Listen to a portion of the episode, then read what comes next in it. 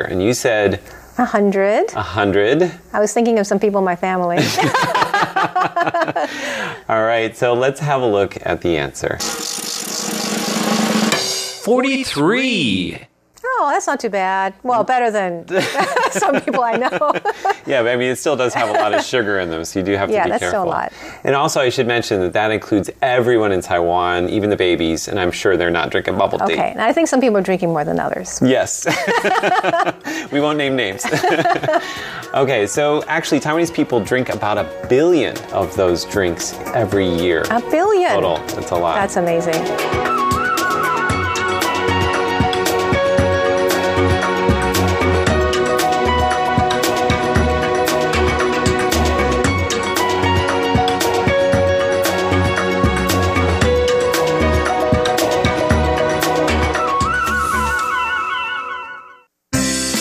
What's this all about? Why are they doing that? What's going on here? It's Curious John. What is he curious about today?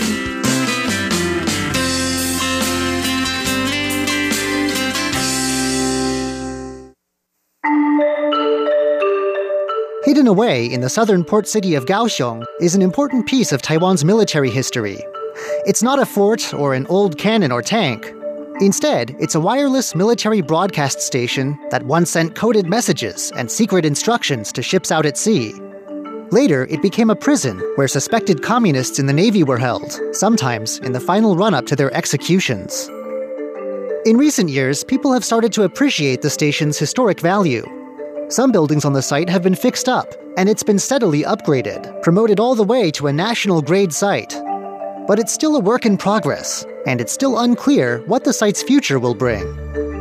Hu Chaoguang is the man who rescued and refurbished this site. He's with us on the line today for a look at the station's secretive past and at the uphill battle he's fought to keep the site in good shape.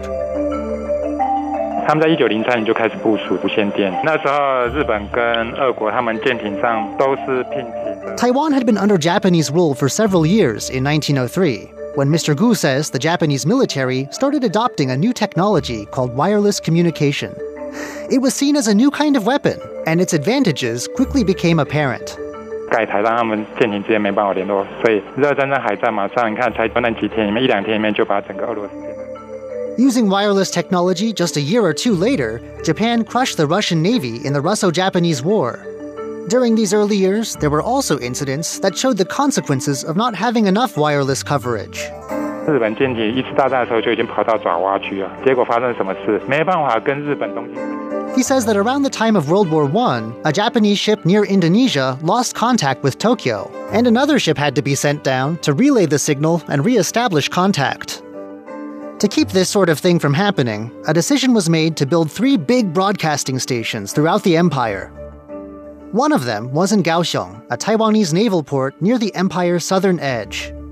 Mr. Gu says it was an impressive achievement. He says Japanese technicians had had to figure out a lot on their own. They had relied on German expertise, but during the First World War, Japan was actually an allied nation, meaning German support left. Still, Mr. Gu says Japan made it work. From the station in Kaohsiung, Morse code like messages broadcast over long wave frequencies could reach Central Command in Tokyo. With the station's southerly location, signals could also reach deep into Southeast Asia, as far away as Indonesia. 他接收命令，例如东京可以发命令到电信所，然后由他来转到南洋去。 This would be helpful, it was thought, for the empire's possible expansion to the south. And so it was that the Kaohsiung station had the job of keeping in touch with Japanese ships in Southeast Asia. Messages were, of course, encoded. 那他发送报文的内容是什么？如果你直接翻译，它就是今天天气很好，但是。 Mr. Gu says there were certain code phrases that sounded innocuous enough when translated from dots and dashes, but which really signaled military commands for those in the know. This particular station was only used to send signals. Fears about interference meant that a separate station for receiving messages was built in a different part of the city. To send such powerful signals took some big equipment. 第一个最近来就是那个天线网，天线网空中天线网，它就中间一个主塔两百公尺高，四周围有十八个副塔。 At the center of it all was a 200 meter high tower, surrounded by an array of 18 smaller towers. Elsewhere in the complex, there was a broadcasting office and other structures like a brick dormitory with a hospital inside. In later years, more advanced shortwave technology was adopted. It was by now the 1940s, and the Pacific War was on. During the war, a cross shaped building was added among all the others, likely for making these shortwave broadcasts.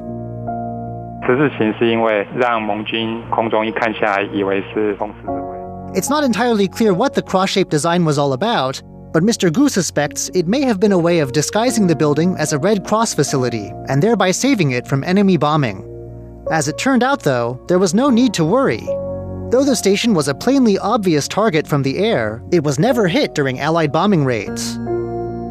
第二种说法嘞，美军在二战末期，我刚才讲，他们都已经破解它密码了，继续让你继续的通讯，我就知道你在干嘛。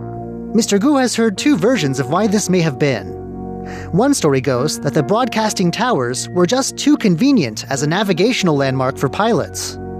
The other version goes that the Americans had by this point cracked Japanese codes. Allowing the station to keep broadcasting would effectively let the Japanese Navy give away its own plans. 园区主要的明德学校这个地方，在那个年代叫做凤山招待所，就是审讯一些匪谍嫌犯这些。 At the end of the Pacific War in 1945, Japanese rule in Taiwan came to an end. The Republic of China government now stepped in, and it had very different priorities. It didn't need to broadcast secret messages southward, and while an intelligence unit used the old broadcast station for a while after the handover, the broadcasting buildings were soon put to different uses, more in line with the new government's concerns. The Republic of China government had gained Taiwan, but it was quickly losing almost everything else. Chinese communists were pushing the government out everywhere, and as this crisis unfolded, fault lines and factions in the government's military became apparent. Many naval commanders and ships defected to the communists for various reasons. Finally, in 1949, the last government held bits of the Chinese mainland were lost entirely.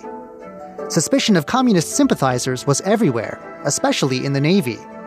There was a recent history of ignoring government orders. And then there were the recent defections we talked about, suggesting that this was more than just paranoia. Kaohsiung was a naval port, and so this was where suspects from the Navy would be held. 应该是有有一些中共间谍啦，有一些是被冤枉的，或是被辖员保护，你知道吗？因为军队里面已经在。 All in all, over 1,000 suspected communists from within the fleet's ranks were dragged into the old broadcasting station and held there. Officers got something of a VIP treatment. They got to live in a nice wooden building. But the rest were held in cages installed in the old broadcasting office building. Mr. Gu believes some of them were surely communist agents, but many were undoubtedly innocent, and a large number were probably victims of personal vendettas, rivals or inconvenient people that someone wanted to do away with. 有被判刑的，也有惨死在里面的，被刑求惨死也有，他也有出来的，出来的很少。 From a peak of over a thousand in the early months, numbers dwindled as some were executed, some died, some were transferred, and a very small number released. Suspected communists would continue to be locked up here into the 1960s. The place was eventually converted into a detention center for insubordinate naval personnel, a role it held until around 2002. Finally, the site was decommissioned, and when it was, Mr. Gu was at the ready. He was already a military history preservationist, running a group devoted to Kaohsiung's military heritage. He adopted and saved this old broadcast station, and just in time from the look of things. 宿舍区，因为它也是木造的宿舍嘛，因为宿舍很多的木造，看起来都要倒塌了。 A lot of the original equipment is long gone. The dormitory is made of old wood, and while still standing, appears to be falling apart. The broadcast station, too, needs work. Mr. Gu says the offices on the south side of the complex look okay, but that's only thanks to restoration work. Mr. Gu also had to deal with more than just crumbling buildings. There were also thieves. 我来的时候，其实很多小偷，我们那时候还看管，因为我们人力不足啊。例如我们那个。 His preservation association just didn't have the manpower to guard the site all day long, and so people would break in and steal things, especially things that could be sold for scrap, like copper from old wires and transformers. There were also some chunks of furnishing that went missing. For example, there was a beautiful marble panel that had once sat behind a big switch. that's disappeared too, and Mr. Gu doesn't know what happened to it. Fortunately, he had good connections with the vendors in the market just outside the complex walls. They would raise the alarm whenever they saw something suspicious going on, and more than once, Mr. Gu has been called into the local police station to confront people caught stripping away bits of the old buildings. Mr. Gu and his team haven't given up. In fact, they're considering how to bring the old site back to life. 那我们在想，二战的十字前面呢，规划成电信博物馆，然后原来大家。 He says he doesn't want anything too commercial or flashy, anything that would bring in too many people at once and pose a danger to the site. But he says he would like to set up a museum devoted to the old art of wireless telegraphy. He also says that once some of the other buildings on the site are fixed up, he might turn them into display halls for other artifacts. there's a long way to go, but he wants people to know about this century old broadcast station and honor the military history of Taiwan's great naval port. I'm Curious John, and I'll see you again next week. Stroke of Light. A portrait of Taiwan through the eyes of painters, sculptors, filmmakers, and photographers.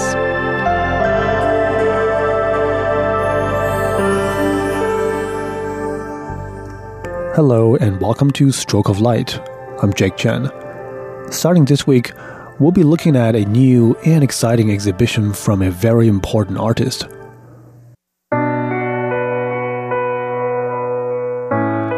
Fu Rao was born in Beijing, China in the 1970s, and after a brief stint at the Tsinghua University in Beijing, he went to study painting in Dresden, Germany. He went on to build a highly successful career after his graduation.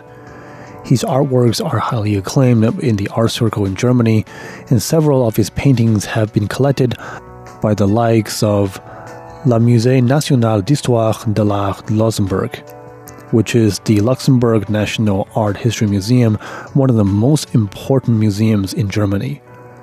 This makes him the only artist from China and from Asia to have works collected by mainstream art establishment in Germany.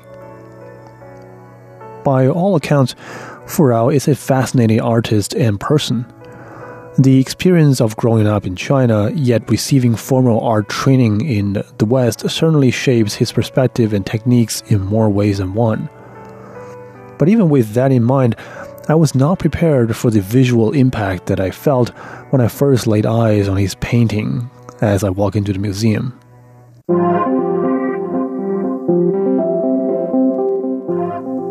His latest painting series is currently exhibited at the Guandu Museum of Fine Arts here in Taipei City, and the series is called Infinite Rays. But perhaps the Chinese title Guangnian, which means light years, could be a better translation of what Fu Rao has in mind when he created the paintings. The one central quintessential painting of the series shares the same name. And I've got to say, it is as vivid and as splendid as any painting that I've seen in person. Measured at roughly 5 meters across and more than 2 meters tall, Infinite Rays is filled with saturated colors and, perhaps more importantly, religious and cultural symbols. In the left portion of the frame, we see several waves rising up in the air to the point where it looks like they're about to reach the sky. Part of the waves are rising up, and other parts are just about to tumble down and crash onto the shore. What is even more fascinating is that the waves themselves are not in the usual aqua blue color, but instead they are these dark blue and purple with shades of dark gray, which further accentuate their supernatural might. Close to the right edge of the frame, we see a few grotesque, blurry figures. They are these pale white, ghost like figures with golden halos hovering on top of their heads. What's even stranger is that each one of these figures are holding on to black orbs that look like they're puffing smokes from their mouth. Above them, we see a colossal mountain rising up in the backdrop, its ridge extending all the way across the horizon. As if there isn't enough mystery in the frame, we see several semi transparent human like figures in the middle of the entire painting. One looks slightly feminine as she or it walks away from the viewers, and another figure looks like he's just about to climb over a hurdle. In his own description of this series of work, Fu Rao said that the inspiration comes from a beam of light that he felt one day.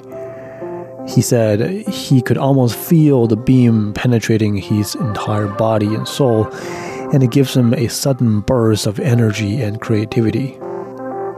我们在晚上有一次散步的时候，看到一束就是流星在空中划过。When I got a chance to sit down with him, he tells me that he vividly remembers the very occasion when the idea first hit him.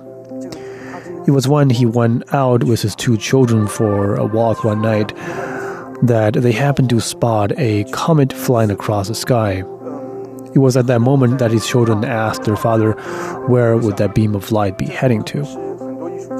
He says their question led him down an introspective rabbit hole where he had a train of thought that leads him to examine the very source of energy and reason that has sustained him to continue making art after all these years.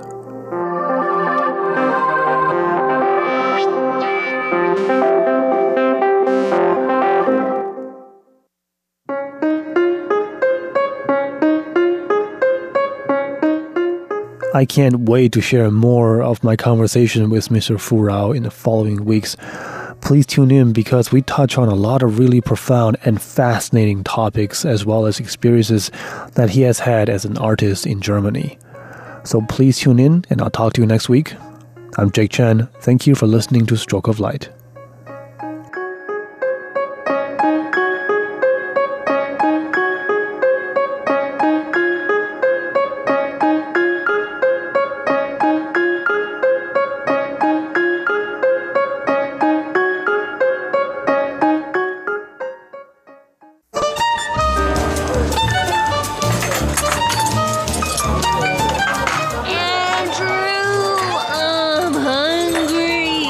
hungry. Okay, Ellen, pull yourself together already. It's time to feast. Sit down at the table with Andrew Ryan and Ellen Chu on Feast Meets West. 欢迎光临。欢迎光临。先生，请问你们几位两位。 ？Hello, welcome to the feast. Welcome to the feast. This is Ellen Chu. This is Andrew Ryan. Okay, today I'm looking forward to what Andrew have racked up for me, okay? He brought home some leaves and he said he will turn it into golden ice cream for me. That's right. So last week, if you tuned in, we were talking about Malaysia and a trip I made there and how I was inspired by some pandan. Yeah, they don't look amazing. These leaves just look like normal leaves, okay? That's right. But when they turn into different kind of crispy desserts, it just mm-hmm. kind of, you know, have this amazing flavor. That's right. And we have people walking in, and I heard these are our new interns. That's right. We have two interns. We Hi. have Bethany Hi. and Danica with us, right? Yes. Stephanie and Danica? no, Bethany. Uh, Bethany and Danica. Danica. Okay. And they're joining us here to uh, sit in on our show today. We just mentioned we're talking about pandan. You guys can go ahead and have a smell. have you ever tried pandan before? Actually, you guys can swing around to that red microphone over there. You can share a microphone. the one yeah. over there? Yeah. You guys could pull your chair over. They're rolling. They're rolling. Yeah, we can hear the rolling sound. they didn't know that we were going to put them on the air. Right. It's they're okay. they're in total shock because is this their first day? No, this isn't their first day, but this is their first week, yeah? Okay. So don't worry. Go we ahead won't and have bite. a smell. What does it smell like? Mmm, smelling the leaves. fresh, Fresh like a grace. Like grass, yes. That's yes. right. It, but it is a it's- kind of grass. It looks like grass. It smells like grass, but it doesn't taste like grass. It is a Southeast Asian grass called Right. pandan. In Chinese, we call it banlan, 或者是呃斑斓。叶兰. Chielan. So you can buy it in traditional markets here in Taiwan. So if you go to like Thai restaurants or like Malaysian, Singaporean restaurants, usually they put it like wrap it around desserts and they serve it. You know, they make it into desserts. They make a lot of like glutinous rice or chewy rice cakes that have Kinda like pandan this. flavoring. Actually, you guys want to go ahead and try that? Go ahead. Yes, actually, What is that? It's I- a little uh, rice treat. We sampled them in our show last week. you can just kind of peel it off Also, from. one of these. Ellen, Chu, you want to pass that over there as well? You guys have It's to share though. Yeah, just kind of like use your hand, okay? this is like a DIY Thank you, Ellen. here. Go ahead. And so, uh, at any rate, I uh, wanted to just little, do a little preview while they're sampling those.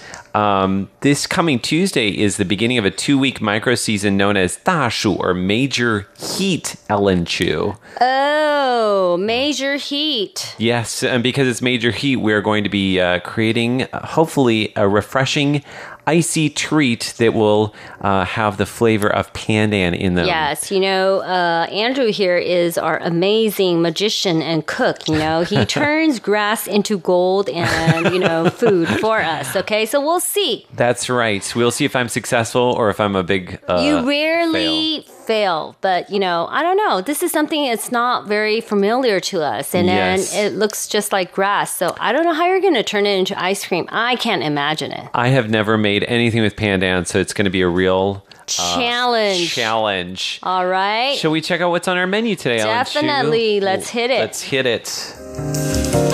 Okay, on our menu, first course, Andrew is going to tell us all about his journey to find Pandan Lee's. Not Jean Claude Van Damme, but Pandan. Jean Claude Pandan. Right. Yes. Plus, I'll be sharing an interesting herbal mosquito remedy which I found along the way. Is is this similar to like Shang Shangmao? Like, you know, I don't know. I haven't opened it yet.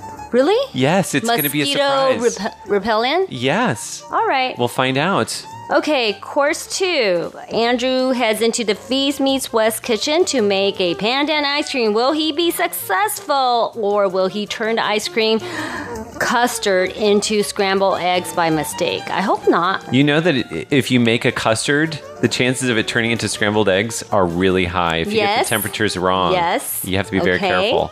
So, in our third and four, final course, hopefully, I'll be uh, able to bring some ice cream right here into the studio for all of us to sample. Um, Danica and Bethany as well. Um, but we have to have our fingers crossed that it's going to work. Cross, Oh my goodness! Are you but- guys optimistic? Do you think it's going to work? I don't know. How has it been in the past? You look optimistic, but why are you asking a pessimistic question? okay, and how about Bethany? Uh, no, that's Danica. Uh, Danica. Do you think? Uh, do you think? Uh, are you are you feeling optimistic? Do you think I'll make ice cream or no? No. It's gonna be. Does he look like a person that can make ice cream? Quick answer. Wow. I love the confidence. Oh, well, you know, interns, right? I'm turning their microphone off now. All right.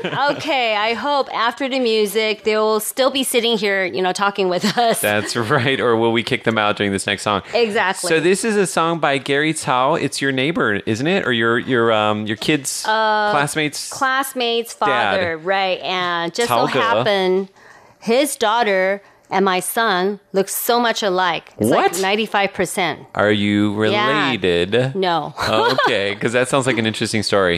Interesting, right? So Gary Chaw is from Sabah in Malaysia. oh, and- I've been to Sabah, and it's you? with Suling. really? Francis. You went with Francis? We did like a radio show, and we took audience there. Where was I? You weren't there. We were doing another show in another station. I'm offended, Ellen Chu. You're 18 offended. years together? 18. It was, I think, 18 years plus years ago. Okay, because if it was within the last 18 years, you'd be in serious trouble. All right. Okay, so we're going to play this song. It's called Summer Holiday. And actually, this is from Gary Chaw's latest album, which was released at the end of May. Okay. Have a listen, and we'll be back in our first course Mm-hmm. with how I bought this pandan leaves in Taipei. All right.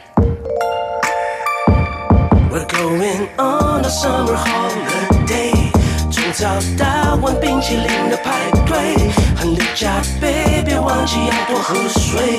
Cause we are going on a summer holiday. We're going on a summer holiday. 从南到北，假期正要起飞。Come on，宝贝，一起出去被风吹。Cause we are going on a summer holiday. 什么什么，春天要走了，裙子变短了，白就变长了，快一点集合，心里都打包了，所有的功课功课改天再说了。头发变成新的，新的心情都是新的，新的太阳公公赢了，赢了，浪花都是银色，银色，音乐大声听着，听着，音乐加满冰冷，冰冷，Summertime，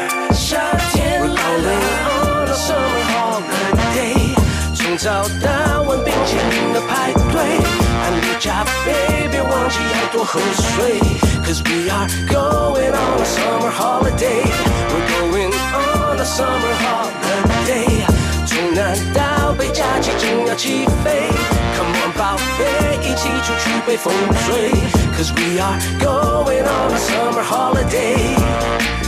什么什么，夏天要来了，人鱼现在这，准备要见客。健康的肤色，沙滩越长蹦车，天杀的功课，功课减肥成功了。头发变成青的，嘿，心情都是新的，嘿，太阳公公赢了，嘿，浪花都是银色，嘿，音乐大声听着，嘿，音量加满冰了，嘿，Summertime，Summertime，夏天，We're going on a summer holiday。从早到晚，冰淇淋的排队，含着咖啡，别忘记要多喝水。Cause we are going on a summer holiday, we're going on a summer holiday。从南到北，假期正要起飞，Come on，宝贝，一起出去被风吹。Cause we are going on a summer holiday。嘿，整个夏季生活是 party，微甜微辣像西瓜汁配咖喱，别待在家里，理由去哪里？老板、老师、老妈都不用打理，不用拿笔，不用压抑，不用提数学题，十几加几，小姐阿姨，everybody，挤一挤都一起欢乐假期。夏天多么美丽，远离那城市里太多飞机，加飞机，机场地，热到无力，好想飞机。我要去迪士尼，Crazy，妈妈才比 Kitty Crazy，别让温度再堆积，跳进水里。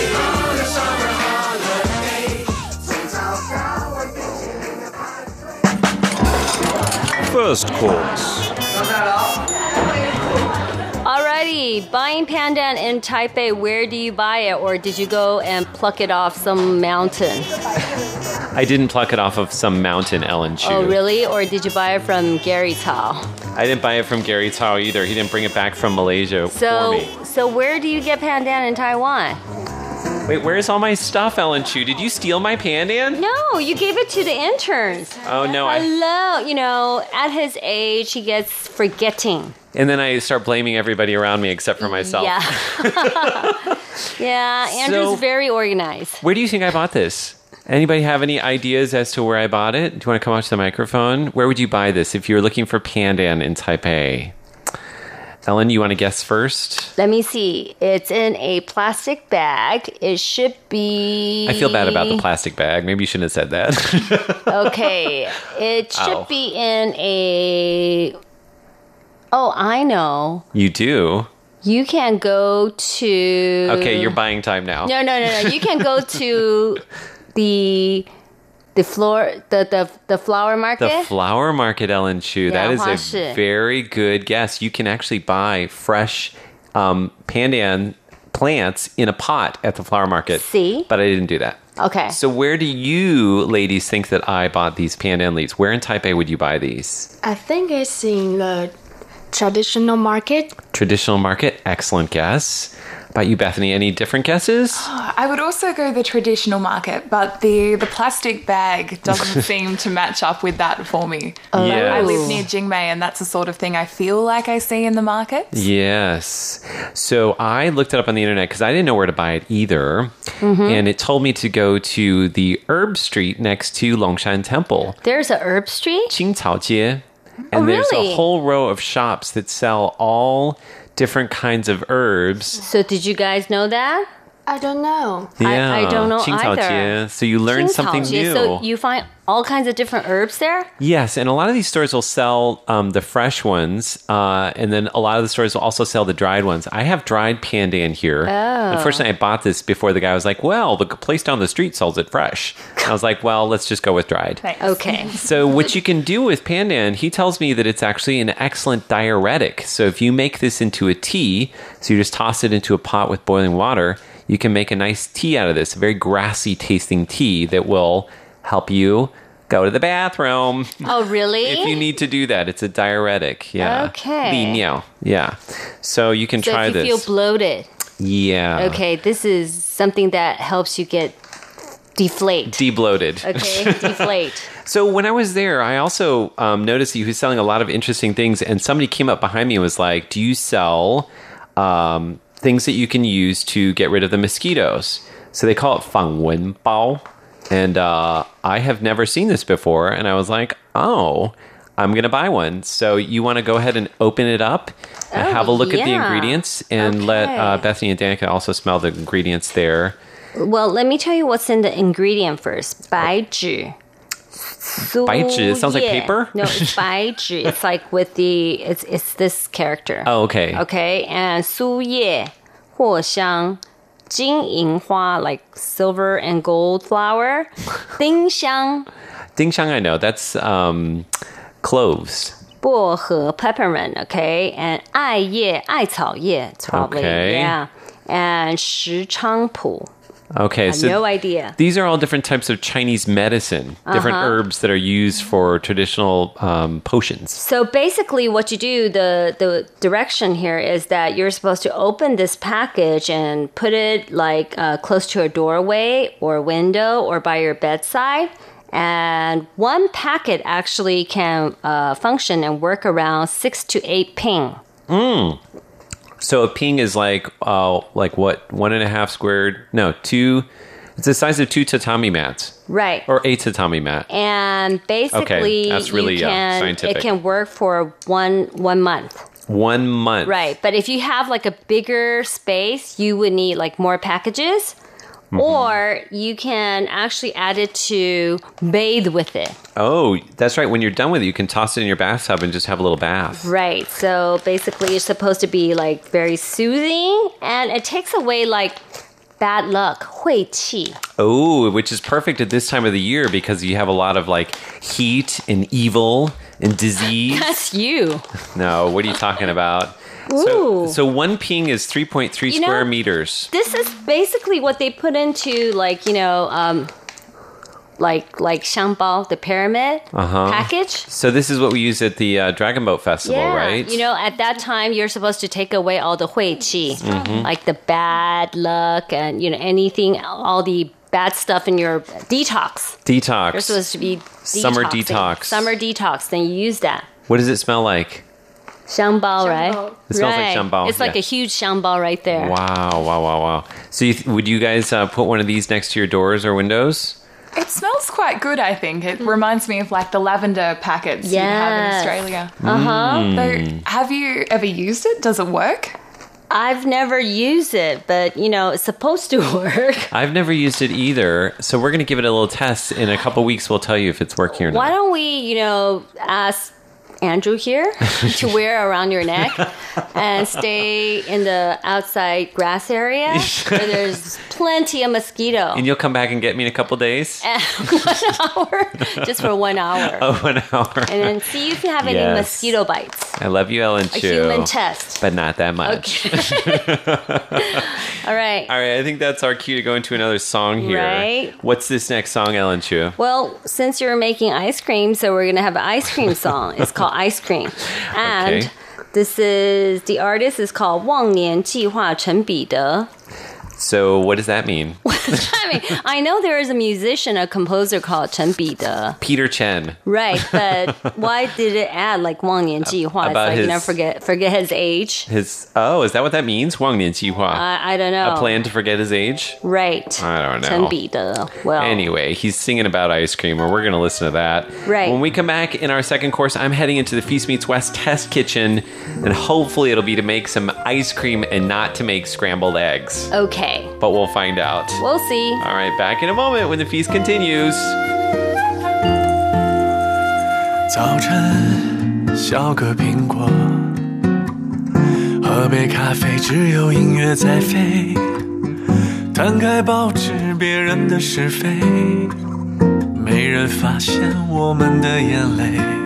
下午睡个午觉，藏 起手表，不想再被你打扰。丢掉日记，远远的记忆，原来已经很久忘了呼吸。过去是融化的 ice cream，哦，分不出香草巧克力。甜甜腻腻，哦饮不起一点食欲。你变成融化的 ice cream，、看不出过去的样子，面目全非，记不起甜蜜。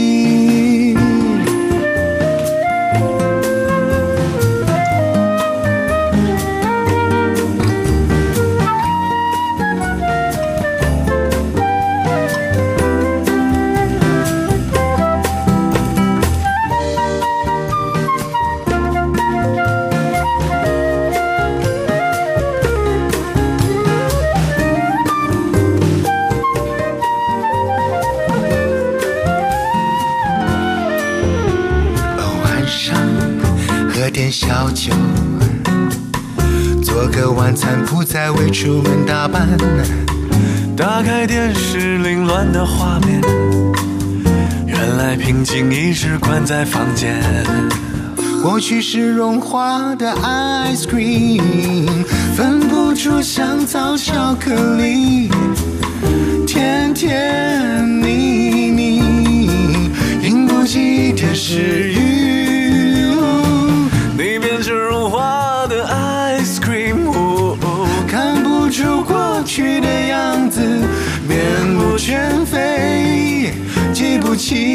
甜蜜。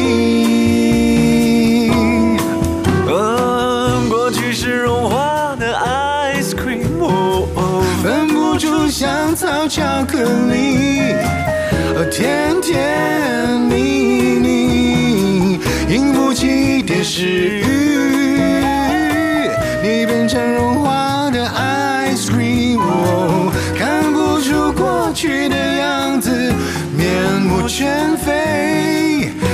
记不起甜蜜。 You're listening to Feast Meets West. 有甜蜜。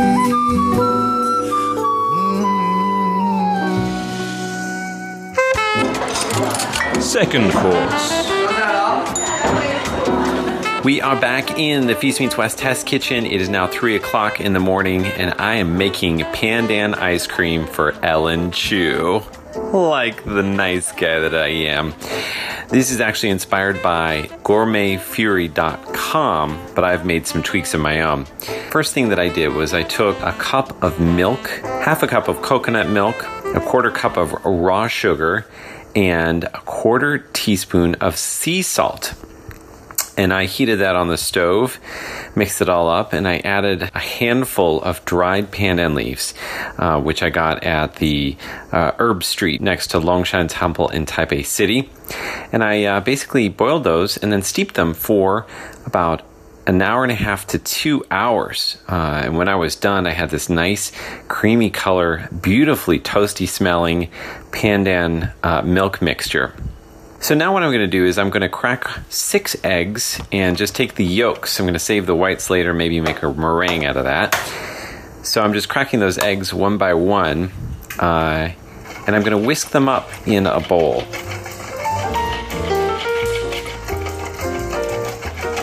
Now that I've done that, I'm going to take my original mixture, that toasty pandan mixture, in my pot. I'm going to heat it up again, but not too much. Uh, bring it close to a boiling point, but I don't want it to boil.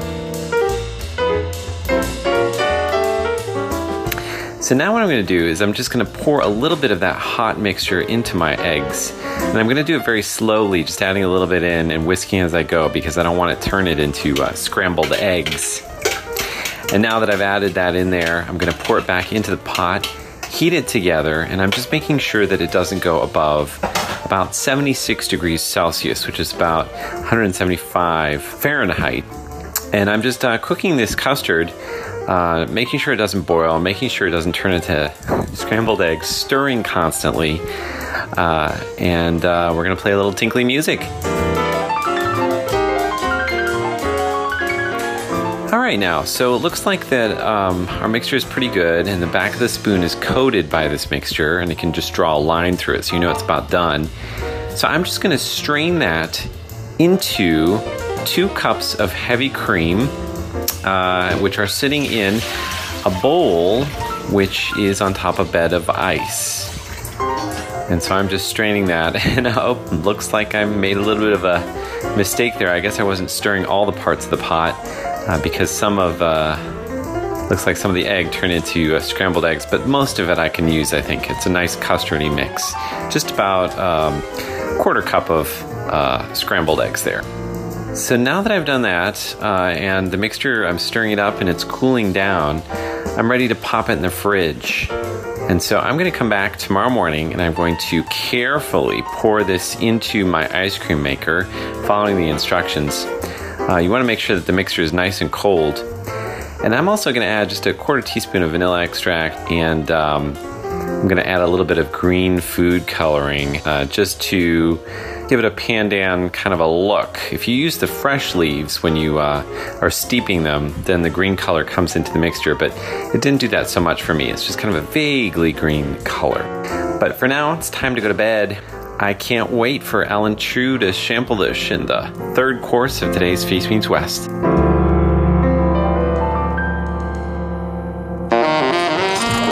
Third course. Okay, so we have. Wait, are you trying to get the bride and groom to kiss? Oh no. No. I'm confused. Because last week we talked about that. I'm like, hurry. Okay, Can go I ahead. eat? Yes, eat because this it's already turned into soft serve. Okay. Because It well, smells. It does. It smells like it caramel. smells. it smells bad. No, it smells good. Oh, Okay, so go ahead. Everybody's digging in. Everybody has a little bit of um, pandan ice cream, gently colored with a faded green color, mm-hmm. and a smell of pandan has filled the room. Get some pictures because this mm. might not last. It does. It does have that caramel taste. A lot of mm-hmm. milk in there. Mm-hmm. I can taste a lot of milk. So Ellen Chu won't be having too much of this. No, I had like one bite, and it has that pandan caramelly coconut, you know, taste to it, right? Mhm. Go ahead and tell us what you think, ladies. It's Um, great. It's really creamy too, not like any homemade ice cream I've tried before. okay. It tastes like the taro. Mm. Taro. Mmm. Good You- description. You know, it's interesting because I kept thinking it tasted familiar, and like I searched all over the internet, like what does pandan taste like? And somebody else said taro as well. So it has this nutty kind of texture to it. And the reason for the creaminess of this ice cream is it, it's because it's a custard based ice cream. So you use egg yolks to create this uh, egg Oh. yolks, cream, and also coconut milk. You can definitely taste the custard too. Mm. Right. So it was kind of successful, yeah. I think so. It's very unique. I mean, it, it's not like any other ice cream that you taste, Mm-hmm. and it's very creamy. It's not for the faint of heart, too. No. When I was creating this, I have to tell you so you steep the um, leaves in coconut milk Uh-huh. and cream for maybe an hour. Wow. And then actually, somebody said that you actually have to continue doing it for like another second hour in order to get as much pandan in it as possible. When I was doing it, I smelled this really strong grassy smell, and I was like, that doesn't smell like pandan. Am I doing this right? Mm-hmm. But it turns out that you actually have to do it for that long. And the Mhm. smell that you smell is different from the way it tastes when it's done. So it ends up tasting much nuttier and kind of richer and thicker. Um, and that's the pandan flavor that you get in a lot of these treats. Um, but I think it's a, it's for me it's a little bit rich. I think it's maybe a little too rich. It. I think. Did you add a little bit too much of the you know milk part? No, I mean you Or- have to have that much milk. Really? So usually with other kinds of custard ice creams, because you have something that's very um, like sour or right. tart. Right. So like if you make a strawberry ice cream, it brings the tartness from the strawberry. Right. But with this, it's all ice cream. Because pandan itself has that caramel, you know, creamy sweetness to it already, so Mm-hmm. it makes it like even rich, Mm, even richer. right? So it's a very caramelly, nutty ice cream. Maybe next time I'm going to add something else to it, something sour. Maybe some like little bits of I don't know lemon, Lemon into it. I was thinking about Southeast lemon. Asian flavor. Right, tangerine. or lemongrass. Oh, lemongrass. Lemongrass, a little Right. bit tangerine. So You mosquitoes can go away too at the same time. Lemongrass, good. Oh, Ellen Chu. We can make a fortune if we can make different flavors of ice cream that can also keep the mosquitoes away. Away, repellent, and healthy. All right. Well, I will continue to work on that. How does that you do sound? it, okay? And you can just like soak yourself into the ice cream, right? Now I don't know if she's being nice anymore, but I'm not sure. hey, you know, you bathe yourself with, you know, these rich, like lemongrassy and good for your skin and also keeps the mosquito away. yes, and that Pandan. sells, right? I'm going to turn myself into Jean Claude Pandan. Remember to keep the name. Okay. All right? All right. Okay. So that is uh, the end of part two of our two-part Malaysian series. Uh, we hope you enjoyed it. Please send us a letter. Well, I hope you get invited to different countries for different weddings. You know, we could have these like small little treats, Go around the world with ice cream from different flavors from different Right. countries. Mhm. Yes. right? All right. So send us an email, androo at rti.org.tw. Okay. Or send us a letter. P.O. Box 123 199, Taipei, Taiwan. I'd love some snail mail, please. Snail mail? Yes. Maybe it's it's because it's snail mail. That's why we haven't received them yet. People stop writing letters. I don't know why. Maybe it's a change in times. I think so. You know, people just have no telepathy with you. Okay. They know that you know what they were going to say. Oh. Okay? Oh, okay. All right. All right. So, uh, in our next episode of the feast, we are going to be looking at peanuts, which is an important summer crop of days gone by in Taiwan. And actually, we are going to be looking at the amazing connection between the U.S. and Taiwan and our love for boiled peanuts. Right. You Which wouldn't is- know. You would never know that that's something we share in common. You know, I knew that, you know, re- growing up in my family, like Chinese traditional cooking and everything, you know, my mom makes boiled peanut, but I never knew, like, I It's lived in the American thing. States. That I never knew that in the States people eat boiled peanuts. All right, we're going to find out next week when the feast continues. Alrighty. And finally, a song for you. This is by Sarah McLachlan. It's called Ice cream Ice again. Cream. Yes. Wow. Yes. Okay. All right, and thanks for joining us, Bethany and Danica. Thank you. Yes. All right, for Feast Sauce, I'm Andrew Ryan. And this is Ellen Chu. See you next week. Bye-bye. Bye bye.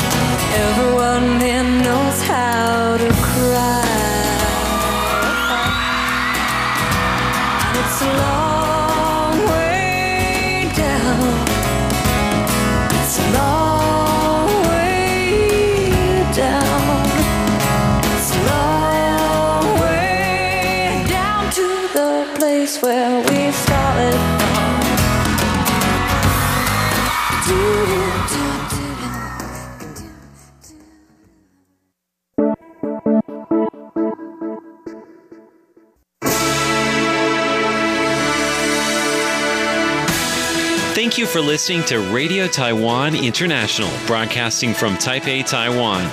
Check out our website at english.rti.org.tw. Again, that's english.rti.org.tw for the latest news and features from Taiwan. You can also listen to our programs and watch videos as well.